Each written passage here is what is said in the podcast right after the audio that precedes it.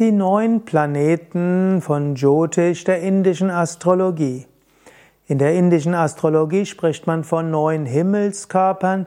Planeten trifft es eigentlich nicht wirklich, sind neun Himmelskörper, aber sie werden im Englischen übersetzt auf Nine Planets, Navagraha, eigentlich die neun Himmelskörper, die neun Prinzipien. Und so hat sich auch im Deutschen bei Übersetzungen eingebürgert, neun Planeten.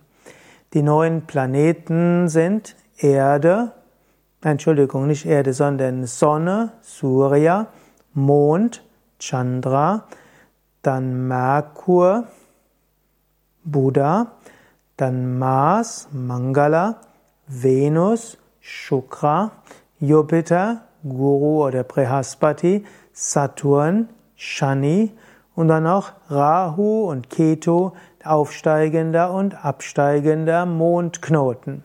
Streng genommen sind von diesen neun Planeten nur fünf echte Planeten, eben Jupiter, Saturn, Merkur, Mars und Venus.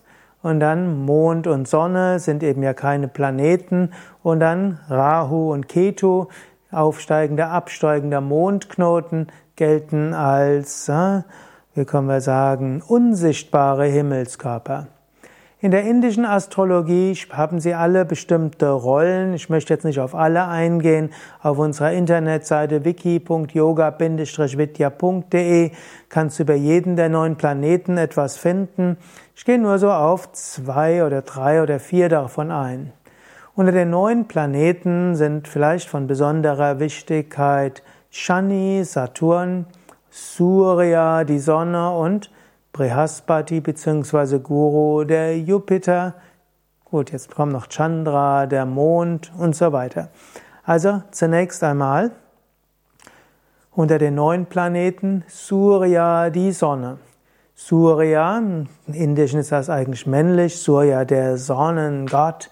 Surya ist das Strahlen und das Leuchten und das Weite. Surya entspricht in der westlichen Astrologie auch dem Löwenprinzip. Die Großartigkeit, das Geben.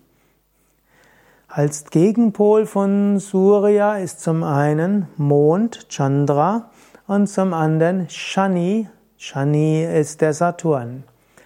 Shani, der Saturn, ist das Prinzip der Einschränkung, das Prinzip der Disziplin, der Entsagung, des Loslassens, aber auch das Prinzip des Lernens durch Krankheit, Unglück und Unfälle.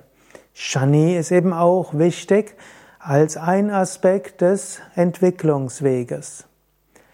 Chandra, der Mond, ist, der Mensch, sind die Emotionen, die Gefühle, das sich heimig fühlen, heimisch fühlen, das mal mehr und mal weniger von den Emotionen her.